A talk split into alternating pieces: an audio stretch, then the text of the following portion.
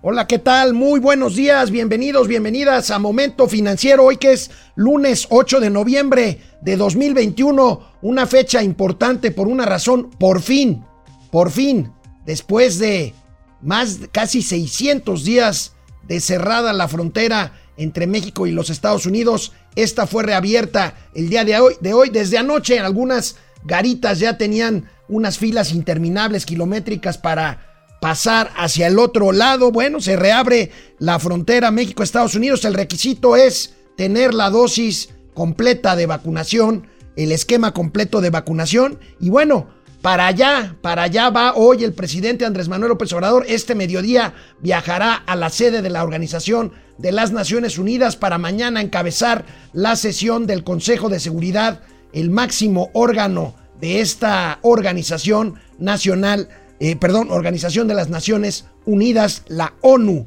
La Fórmula 1 fue exitosa, veremos las cifras de derrama económica y el escándalo por que la Secretaría de Turismo de la Ciudad de México, que estaba promoviendo duramente este evento, pues eh, viajó, viajó a Guatemala en un avión privado y fue, le fue aceptada su renuncia por el escándalo que esto propició. Hablaremos de esto. Y bueno, esta semana, esta semana, la mayoría de Morena dictaminará y aprobará seguramente sin mayores cambios el presupuesto de egresos de 2022 cómo se va a gastar el dinero del presupuesto del año que entra en México. Tendremos también, por supuesto, los gatelazos de inicio de semana, incluido un material que se nos quedó por ahí guardado de la visita de Mauricio Flores Arellano a las tierras españolas. Les platicaré qué es lo que encontró por allá. Vamos a empezar Momento Financiero. Esto es Momento Financiero. El espacio en el que todos podemos hablar. Balanza comercial. Inflación. Evaluación. Tasas de interés. Momento Financiero. El análisis económico más claro. Objetivo y divertido de Internet. Sin tanto choro. Sí. Y como les gusta. Peladito y a la boca. Órale. Vamos, réjete bien. Momento Financiero. Bueno, y como se había, como se había anunciado, este lunes, este lunes 8 de noviembre de 2021, Estados Unidos reabre su frontera para viajes no esenciales. Estamos hablando tanto de viajes aéreos, de los cuales nunca hubo de alguna forma un eh, tope, eh, digamos, absoluto. De hecho, muchísimas personas Miles de personas mexicanas viajaron por avión a Estados Unidos para vacunarse, eh, pues en el transcurso, en el transcurso del año anterior.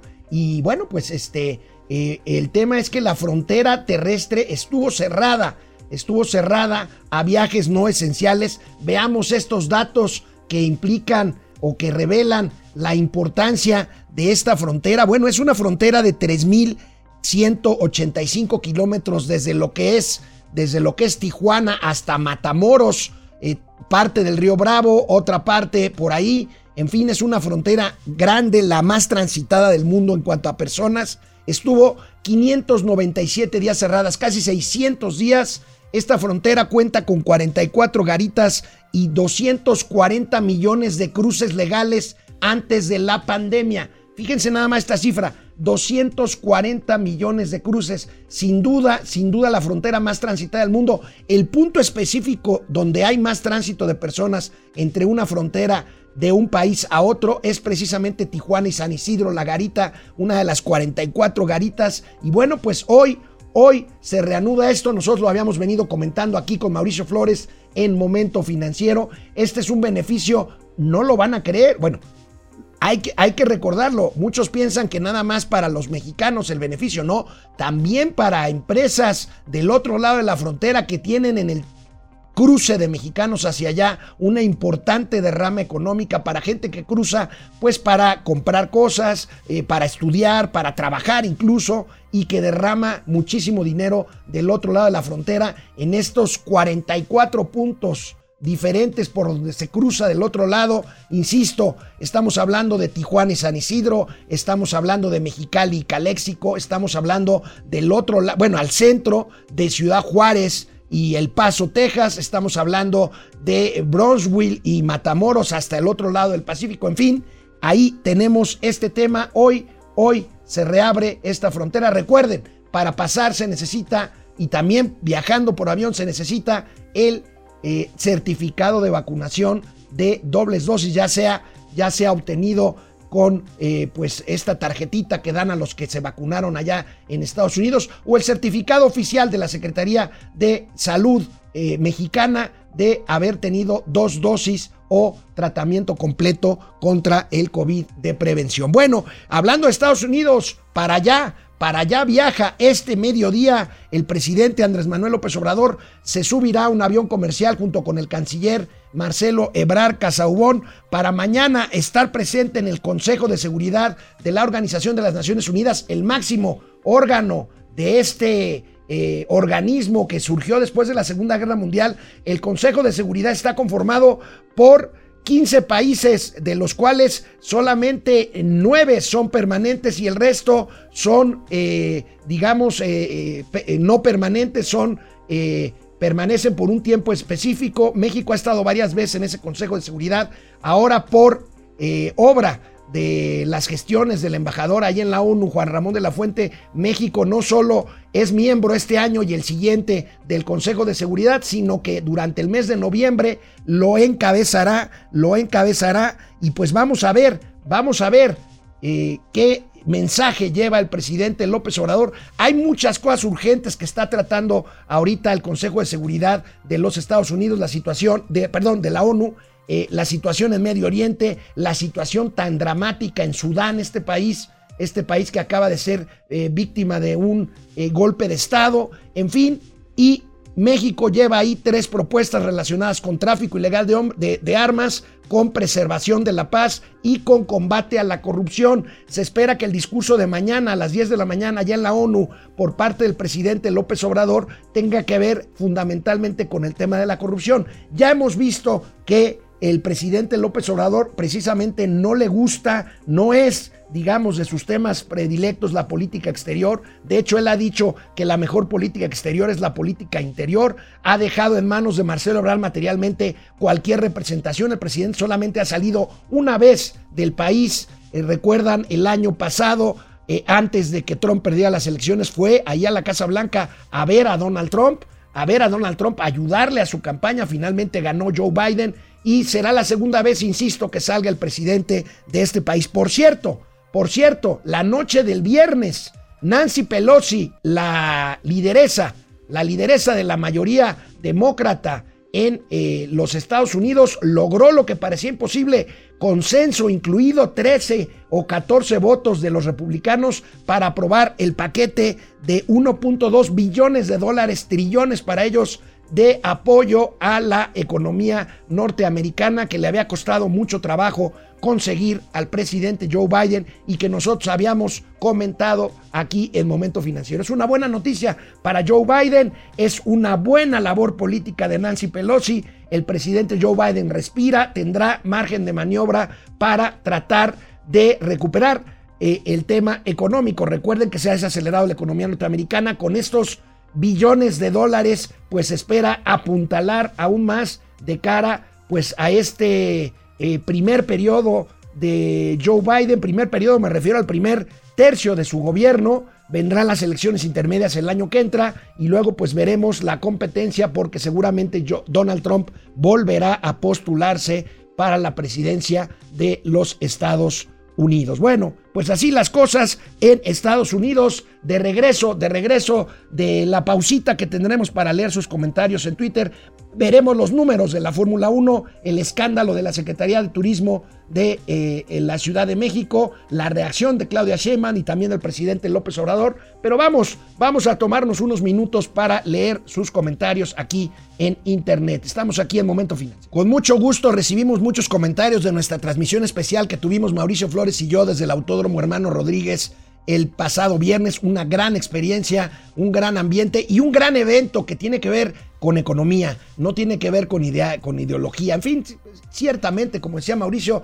un evento fifí, un evento fifí. Vamos a ver los gatelazos porque vamos a ver quién estuvo ahí en, el Gran Premio de México el, eh, en, la en, la carrera del eh, domingo. ganó eh, entró a podio Checo Pérez después de una magnífica carrera, casi rebasa a Lewis Hamilton, fue muy emocionante. Vamos a ver cuáles son las cifras de este eh, eh, evento tan importante. Gepetto, muy buen día al Ferrari sin el Haas. Sí, hoy el Ferrari estoy aquí solito sin el Haas. De seguro el tío Mao sigue de festejo en el Torito. Fíjate que lo agarraron ahí saliendo de la Magdalena Michuca ayer. Y pues este, hasta ahorita nadie ha podido pagar la fianza. Vamos a ver si mañana ya está aquí Mauricio. Perdónenme. Process, Process Server. Saludos desde Greenwich, Londres. Perfecto, cheers. Salud, mi querido Process Server. Juan Ramón, no. Excelente inicio de semana. Gracias, Juan Ramón. Juan Ramón, eh, Francisco García, ¿ya sabe cuál va a ser el destino del dinero que el gobierno pidió al Banco de México? Lo pidió y se lo negó el Banco de México. En realidad no se trata de que le pidan y se lo den. Se trata de un remanente cambiario que al final del día no hubo tal y el presidente se enojó porque no hubo tal remanente cambiario, hubo de hacer ahí algunos ajustes, además el tipo de cambio no se comportó de la misma forma como le había hecho la primera parte el año pasado y entonces no hubo remanente y por lo tanto no hubo no hubo ese dinero. María Rogers, buenos días jóvenes. Doctora Mauri Serranov, ¿creen que el peje se lleve una sabanita blanca a su visita a la ONU? bueno, a Mauri, este, mejor, mejor ahí la dejamos. No, no sé si se lleva una sabanita blanca. Leti Velázquez, buenos días, sale. Ahora, ¿dónde está el Mau? Ya les dije, está en el Torito. Pero bueno, vamos a seguir con, con esto, con este programa, Momento Financiero. Vamos a ver el tema de la Fórmula 1 y las reacciones.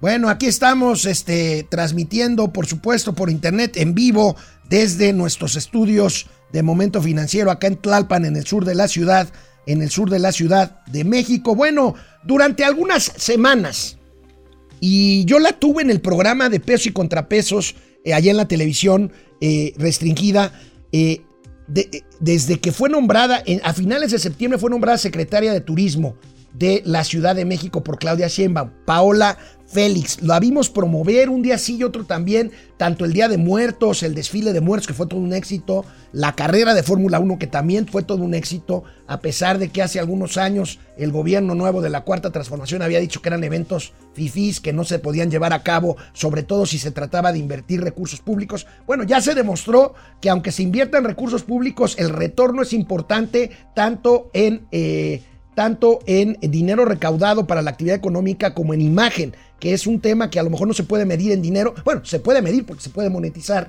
en la imagen de México en el mundo, pero bueno, tenemos aquí la imagen de Paola Félix, secretaria de Turismo, pues resulta que viajó, viajó el fin de semana. Es inexplicable que haya viajado la responsable de turismo en el fin de semana con el evento más importante del año para la Ciudad de México, la Fórmula 1. Bueno, pues resulta que viajó a Guatemala en un avión privado para asistir a la boda del fiscal, eh, más bien del jefe de la unidad de inteligencia financiera, Santiago Nieto Castillo, con eh, la que hoy es su esposa, Carla Humphrey, consejera, consejera del INE. Bueno, muchas personalidades viajaron a esa boda ahí a Guatemala, muy cerca de la capital guatemalteca, en la antigua, un lugar muy bonito. Bueno, pues resulta de que la pillaron viajando en un avión privado, en un avión privado a Paola Félix. Y bueno, pues esto, esto, eh, pues de alguna forma no creo que la palabra sea eclipsar, pero sí llamó la atención. El éxito del Gran Premio fue verdaderamente inusitado. Aquí tenemos la imagen de Checo Pérez celebrando su podio frente a miles, miles de espectadores. 375 mil espectadores fuimos durante alguno de los tres días o los tres días. En mi caso yo solamente fui el pasado viernes a transmitir Momento Financiero. Y bueno, pues ahí tenemos este, este, este evento, pues de alguna forma fue eh, eh, insisto, la palabra no es eh, nublado, pero eh, sí hubo el frijolito en el arroz de esta secretaria que pues tuvo que presentar su renuncio. Ahorita vamos a hablar de esto y de las reacciones, pero primero hablemos de la derrama económica. La derrama económica fue de 14 mil millones de pesos y hospedaje de hospedaje 192 millones de pesos, servicios turísticos 2.800, perdón, 2.183 millones de pesos, Cobertura mediática, si lo medimos en cuánto hubiera costado pagar esa publicidad, por decirle de alguna forma, 7 mil millones de pesos. Y boletos y otros artículos, carísimos los artículos ahí en el autódromo, pero pues la gente consumió, consumió alegremente 5 mil millones de pesos. Bueno, pues es un éxito verdaderamente, un éxito Felicidades a todos los organizadores, felicidades por supuesto al gobierno de la ciudad, al gobierno federal, a la Secretaría de Turismo, a CIE, a OCESA, a Alejandro Soberón, a Carlos Slim Domir, que ahí estaba con Checo Pérez celebrando el podio de tercer lugar, en fin, a todos ellos. Pero bueno, de alguna forma, la anécdota es este viaje a la ciudad de Guatemala en un avión privado en el que, por cierto, se decomisaron 35 mil dólares en efectivo que llevaba quien había rentado la unidad, eh, el avión, ya lo aclararon, se trata del dueño del Universal, ya aclaró el Universal que sí declararon ese dinero, tanto que pues eh, ya se lo devolvieron, el, el dueño llevaba ese dinero para hacerse un tratamiento Juan Francisco Ili Ortiz, el señor Juan Francisco Ili Ortiz, en, eh, en, su siguiente escala del viaje, que es Los Ángeles, en donde ahorita se encuentra. Pero el problema es que ahí iba Paola, Paola Félix, la secretaria de Turismo de la Ciudad de México, junto con su esposo. Y otro problema, junto con un productor que se había hecho cargo precisamente con cargo al erario del, del Distrito Federal o de la Ciudad de México, del desfile de Día de Muertos de unos cuantos días antes. Este es un conflicto de interés es un problema a la cual la jefa de gobierno reaccionó duramente el domingo mismo y ahorita vamos a ver después cómo reaccionó hoy en la mañanera el presidente de la República. Por ahí habrán leído, no sé si se enteraron, que pues renunció la secretaria de Turismo del gobierno de la ciudad. Porque no vamos a permitir, luchamos durante muchos años, que un servidor público llegue al gobierno de la ciudad a querer seguir actuando como actuaban los anteriores gobiernos. Eso se acabó en el gobierno de la ciudad. Nada de usar aviones privados. Aquí somos ciudadanos gobernando ciudadanos. Y nuestro objetivo, y por eso llegamos al gobierno, es que como ciudadanos actuemos como tal. Aquí no hay privilegios para los servidores públicos. Y en este caso, aunque era una servidora pública muy eficiente que le echaba muchas ganas, pues cometió un error al haberse subido un avión privado. Aquí nadie puede subirse aviones privados. Si el presidente de la República viaja en avión comercial y decidió que ya no existiera el avión presidencial para beneficio propio, pues así debemos actuar todos los que somos parte de esta transformación de la vida pública. Gracias a Literal México. Y bueno, pues mi pregunta sigue siendo la misma. Si la invitaron a la boda, ¿cómo es posible que haya viajado a esa boda en el fin de semana del evento turístico más importante del año en la Ciudad de México, de la cual Paola Félix era la responsable? No del evento en sí, pero sí del turismo en la Ciudad de México. Eso es impensable. Ahora, el tema de los símbolos para la 4T que son muy importantes, aviones privados, dólares en efectivo, una boda suntuosa a la que el presidente criticó sin referirse directamente al titular de la Unidad de Inteligencia Financiera, Santiago Nieto Castillo, pero sí criticó cualquier evento que sea ostentoso y que sus funcionarios acudan a ellos mismos. Él aceptó que él mismo así como también la jefa de gobierno fueron invitados y ambos decidieron no asistir a la boda de Santiago Nieto Castillo, que hay algunas versiones que se trató de una boda suntuosa, habría que verlo. Ahora, finalmente, pues cada quien se puede y se quiere o se debe casar como quiera. Aquí el tema es estos símbolos que maneja la 4T, que también tienen que ver con el Gran Premio de México, por cierto, ahorita vamos a ver los gatelazos, pero bueno, vamos a ver qué dijo el presidente de la República hoy en la mañanera sobre este tema. Pero todo se silenciaba, ¿no? Ahora no, por eso hay que este, recomendarles a los servidores públicos que actúen este, con moderación, con austeridad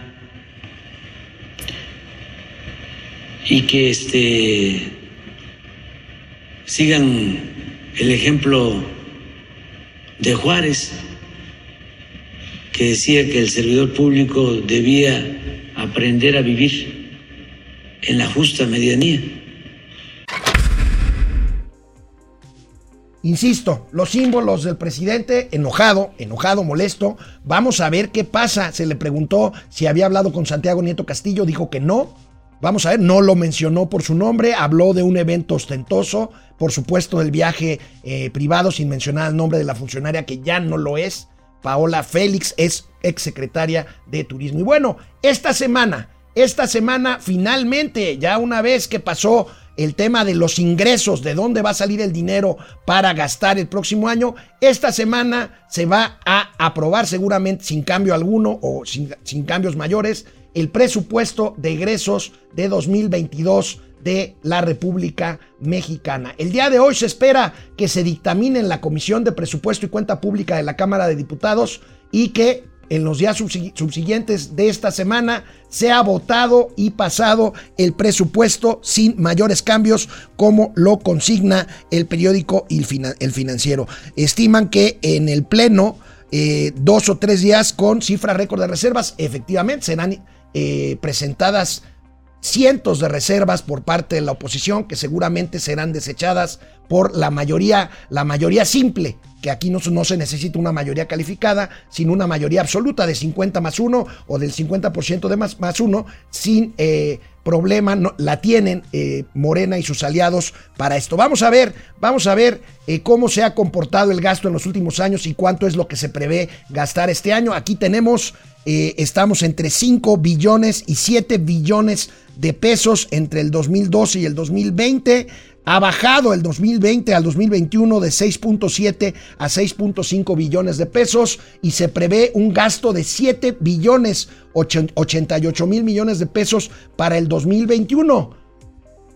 Pues en que hay, en que hay, bueno, en que hay elecciones en, en seis estados de la República y en que hay, 2022, perdón, en que hay elecciones en seis entidades de la República y una revocación de mandato. Vamos a ver más o menos cómo está compuesto en general. Recordar, ya lo hemos visto aquí en Momento Financiero, estos números del presupuesto para 2022. Las prioridades son educación, 364 mil millones de pesos, bienestar, los programas sociales, 296 mil millones de pesos, Sedena, 104 mil millones de pesos, aquí está el Aeropuerto Internacional de Santa Lucía, la Secretaría de Seguridad Pública, 93 mil millones de pesos, turismo, 65 mil millones, ¿por qué? Porque ahí está la gran mayoría, el 90% de este presupuesto de turismo está el tren Maya. En total 7 billones 88 mil millones de pesos y con un incremento de 8.9% con respecto al año que está por terminar el 2021. De regreso de la pausa, de, de regreso de la pausa para poder eh, seguir platicando, en este caso, sobre que se ha triplicado este año el presupuesto para la refinería de Dos Bocas, otra de las obras insignia de este gobierno. Pero primero vamos a leer algunos comentarios, algunos comentarios de ustedes que nos hacen el favor de seguir por Facebook, por YouTube, por eh, Twitter o por Spotify. Regresamos. Bueno, pues este, a ver si a Mauri Serrano ya me explica lo de la sabanita blanca. Me van a, me van a chingar, pero bueno. Ah, se refiere al pañuelo blanco, me dice el buen, este, pero eh, eh, mi productor, eh, este, mi productor, este, Argenis es más, este, es más buena gente que yo todavía, es más ñoño que yo todavía. Leti Velázquez, buenos días, sale ahora, ¿dónde está Mao? Bueno, ya te dije. Leti, José Almazán Mendiola, la Fiscalía General solicitará orden de aprehensión contra Ricardo Anaya basada en dichos de Emilio Lozoya que no pudo probar y por lo cual se le dictó la, la prisión preventiva. Efectivamente, efectivamente, ya está habiendo ahorita, está una audiencia en donde hasta, tengo, hasta donde tengo información, eh, se conecta vía remota a Ricardo Anaya, pero le van a pedir que se presente físicamente y entonces en ese momento todo, todo indica que se le va a dictar una orden de aprehensión que lo convertiría en prófugo de la justicia eh, con base en los dichos de Emilio Lozoya, que ya está ahí guardadito. Bueno, José Tenorio, buenos días, estimados financieros, desde la recién abierta frontera para los turistas de Tijuana a San Diego, listo para ir por gasolina al otro lado, pero si aquí está más barata. Pues eso es lo que dicen, ¿no, José? ¿No está más barata aquí en México? Padre, el análisis superior, excelente fin de semana. Eh, Salma Hayek debuta en el MCU. ¿Qué es el MCU? Ah, en el Marvel, en el Marvel. Cinema Universe, ok, en el Marvel. Bueno, es que yo no soy fan de Marvel, pero bueno. Checo Pérez al podio y el Canelo Álvarez sigue siendo el mejor boxeador del mundo mundial. Pues el Canelo, vieron la pelea, yo no la vi, ¿eh? me quedé dormido. Francisco García, buen día. El presidente va a presumir el combate a la corrupción en la ONU cuando en este sexenio está resultando igual o más corrupto que los anteriores con las asignaciones directas. Tavo Rivera desde Mexicali. Pues a ver, que nos platique Tavo cómo está ahí la frontera de llena para cruzar hacia en Mexicali la frontera, si la memoria no me falla, es Caléxico.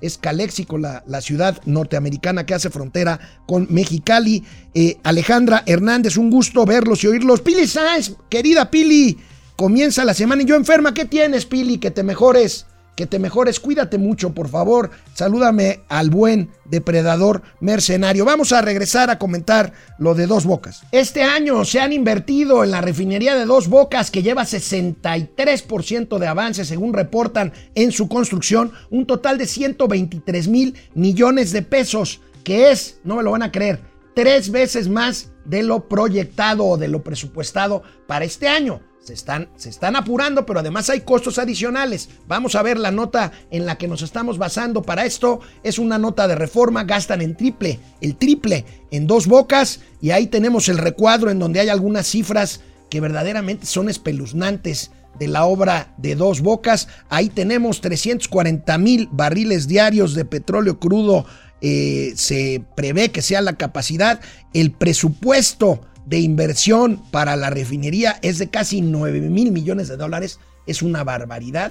Este, con un máximo de 13 mil 800 millones de dólares la inversión máxima para este proyecto. Vamos a ver al final en cuánto queda y sobre todo si va a funcionar y va a producir la gasolina que tiene prevista la 4T para refinar. Pero bueno, el presidente, el presidente insiste, el presidente insiste en su obra insignia, a pesar de que ya el negocio no está en la refinación y a pesar de que ya las energías se están yendo para otro lado. El presidente insiste también y dedicó el fin de semana a visitar varias de las seis refinerías que conforman el Sistema Nacional de Refinación. Y bueno, pues desde la refinería de Tula en Hidalgo, pues señaló que el gobierno va a invertir 60 mil millones de pesos en la coquizadora, en la coquizadora de Tula. Yo recuerdo que hace algunos años eh, se había empezado la rehabilitación de la coquizadora eh, cuando tuve oportunidad de estar por allá por Petróleos Mexicanos. Bueno, pues se había suspendido.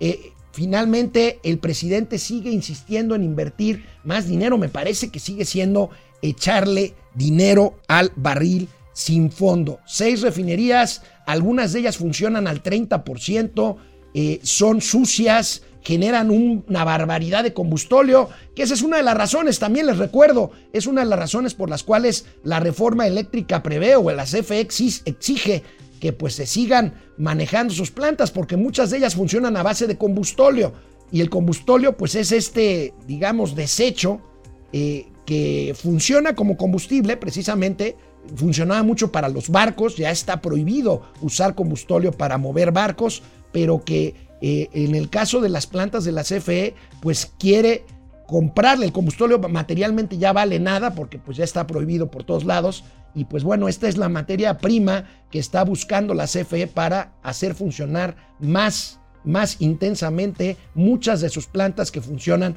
con combustóleo o carbón. En fin, aquí está este tema, este tema de, eh, la eh, energía. Y hablando también de petróleos mexicanos, a pesar de los apoyos recibidos, de los apoyos fiscales recibidos, Petróleos Mexicanos mantiene una situación muy delicada en cuanto a sus finanzas y en cuanto al pago de sus proveedores. Recuerden ustedes las cifras que les hemos dado de lo que le debe Pemex a sus proveedores. Bueno, pues se ha triplicado la deuda según cifras del Fondo Monetario Internacional, que está muy pendiente y las calificadoras también están muy al pendiente. Recuerden que Pemex ya, la nota de Pemex en sí mismo ya está calificada por dos de tres calificadoras como bonos basura.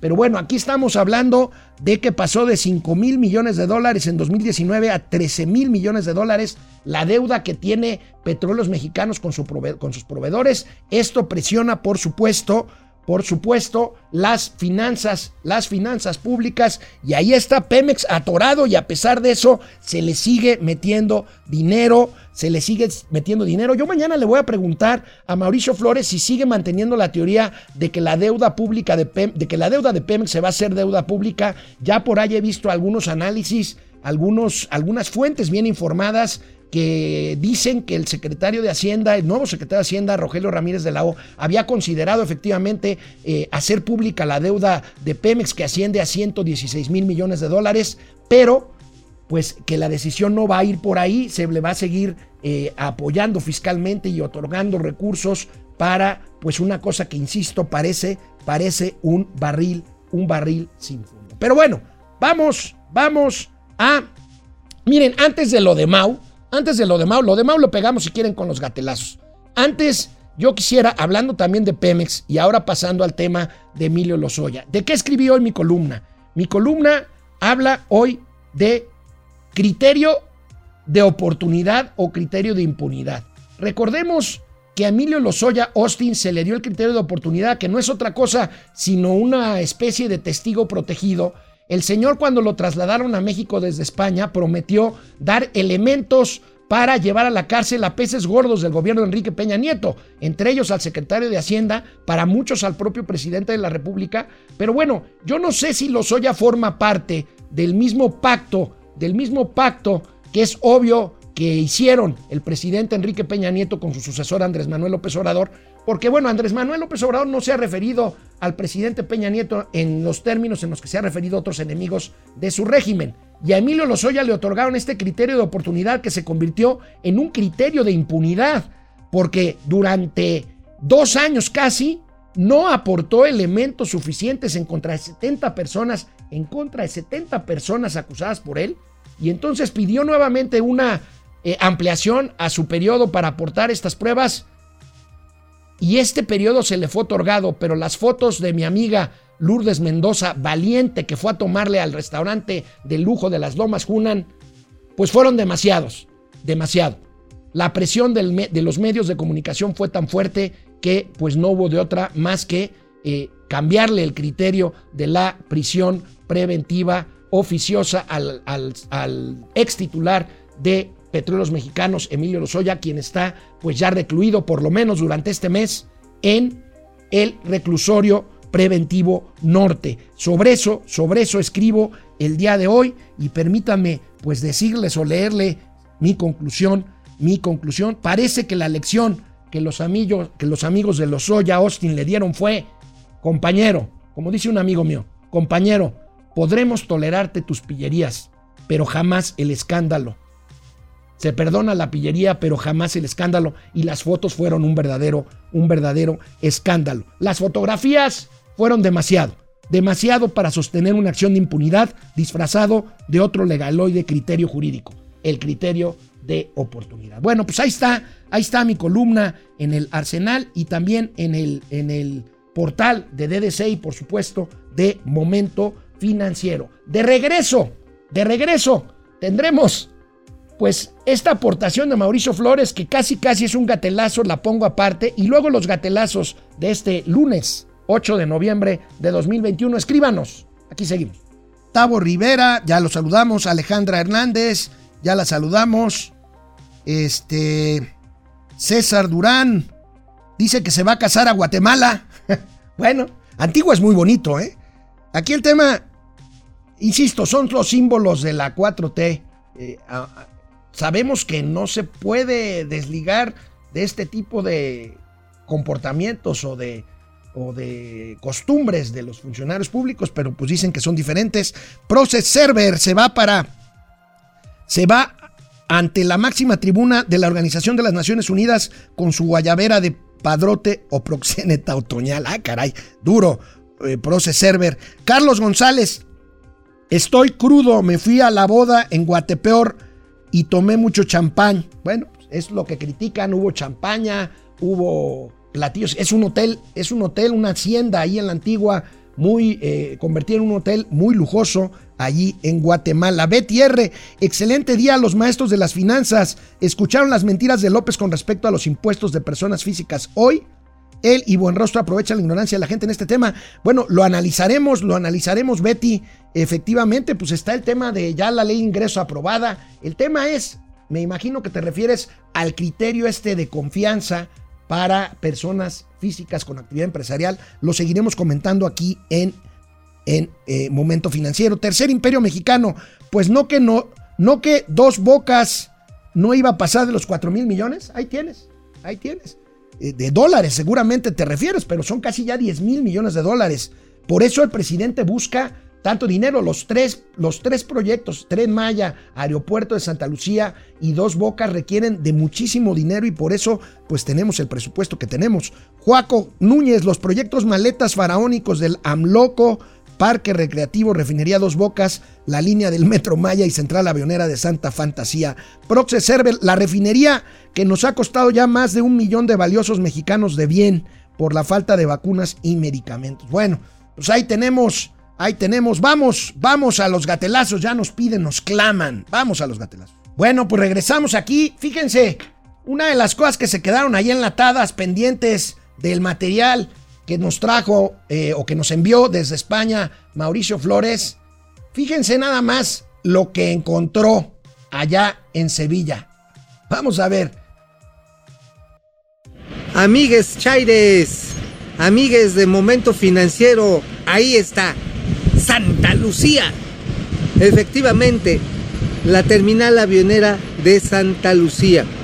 Lo que ustedes van a ver aquí, ahí al centro, el pináculo, la torre de control y falso como habrían dicho los detractores, enemigos, rivales de la cuarta transformación. No está chueca, no está chueca, la torre de control está perfecta. Ustedes todavía pueden ver que hay obras, ya está el estacionamiento prácticamente listo, ya se está poniendo pastito para que se vea chido. Estas isletas que ustedes ven, por supuesto que son las pistas, las pistas que le van a permitir al aeropuerto de Santa Fantasía una operación Scooby Dooby Dooby Down Down Down. Así ya saben que los aviones pues ahora ya son muy modernos y no necesitan cosas planas ni pistas. Llegan y aterrizan pues como, pues como se les va ocurriendo ahí en presidencia, ¿no? Ah, y algo que no pueden dejar de ver, amigues, de momento financiero, amigues Chaires, eso que ustedes ven de color grisáceo, de aspecto ligeramente cetácico, no es otra cosa más que el mamudódromo, el museo del mamut. Digo, pudo haber sido el museo de las ballenas, pero pues no, no había ballenas allá, había metrobuses, dicen que van a llegar, pero bueno, aquí ya está el museo del mamut. Todo ello en Santa Lucía. Allá a lo lejos ustedes pueden ver el hotel que seguramente va a administrar con mucha precisión el Ejército Nacional, ya las nuevas instalaciones castrenses. Ah, ustedes están ya viendo el World Trade Charities Commerce Center. Aquí ya se va a poder hacer todo tipo de transacciones. Seguramente allá abajo van a poner un Oxxo. Ah, mira, ya está hasta la Cruz Verde. Miren. Mira, pues para los muertos que haya, pues ya, ya los pueden atender. Pueden, por supuesto, deleitarse con el aspecto de Santa Fantasía y su lanzamiento interestelar más allá del último plano. ¿Cómo ven a Mauricio Flores? Bueno, pues ahí está, encontró todo, hasta la torre de control, el estacionamiento, el, ma- el mamutódromo, en fin. Bueno, pues ahí está, vamos a, vamos a los gatelazos. Primero revisemos, como lo hacemos cada lunes, qué nos manda el champ. Nos vas a tener que decir algo, ¿verdad, señor? Sí, se requiere una sacudida. Dame un nombre. ¿Para quién trabajas? Mira, así está asustadísimo. Ah, no es cierto, ya sabemos para quién trabajas. Reporteros balines, tomen sus asientos. Esto es tercera llamada, tercera llamada. Ya me tengo que ir. Ya es la tercera llamada. Rompas una pierna, ¿eh? Y hablando de pierna, ¿cómo va del desgarre? Adolorido, ¿no? Eh, allá hay paracetamol, ¿eh? Por si gusta. Te voy a tener que dar unas pastillitas para la verdad. Ni el mentiroso más experto puede contrarrestar sus efectos. Ah, caray. ¿Y las pastillitas? La verdad, la verdad. Ahorita vengo. Somos un gobierno ineficiente. Bueno, para nada. Es un acto de honestidad. Es el peor periodo de la historia de México. Señor, vámonos. Me quedo con los corruptos. Señor, por cínicos. favor. Bueno, pues ahí está, ahí está el tremendo champ.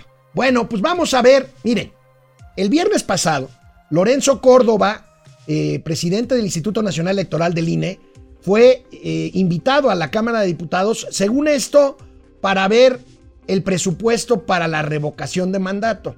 Para, porque pues, es un presupuesto alto, y entonces, este, pues ya saben, la oposición, no la oposición, sino los diputados de Morena eh, se le fueron encima, pues por el tema de que si el fraude electoral, que si el presupuesto, que si los sueldos del IFE, le dijeron de todo, le dijeron de todo. Pero miren, vean este, este tema de cómo se comportan los legisladores de Morena cuando tienen que quedar bien con el patrón. ¿No saludan tampoco usted? ¿Mandé? ¿No saluda? Mire usted. No me toques. No te crees igualado. No me toque, es usted un igualado, le dijo el diputado Óscar Cantón Cetina de, de, de Morena.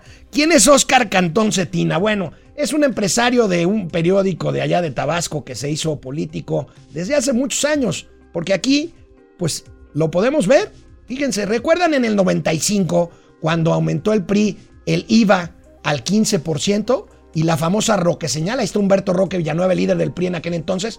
Bueno, pues ese personaje que ese personaje que le dijo a Lorenzo Córdoba no me toques, volvemos a la foto tantito, es el personaje que está en el círculo amarillo ahí, pues festejando con todos los priistas, con Natividad González Parás y con Humberto Roque Villanueva, aquel ramalazo que nos recetaron en el 95 cuando ampliaron del 10 al 15% el IVA, el, el impuesto al valor agregado. Y bueno, pues uno de los que se fue, de los que se fue encima de Lorenzo Córdoba, fue, ¿quién creen? Gerardo Fernández Noroña. Ahora, a ustedes cuando les ponen un apodo que no les gusta, pues no lo repiten, ¿no?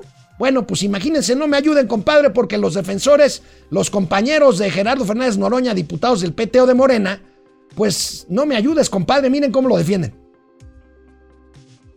Moción de orden, diputado presidente. Adelante.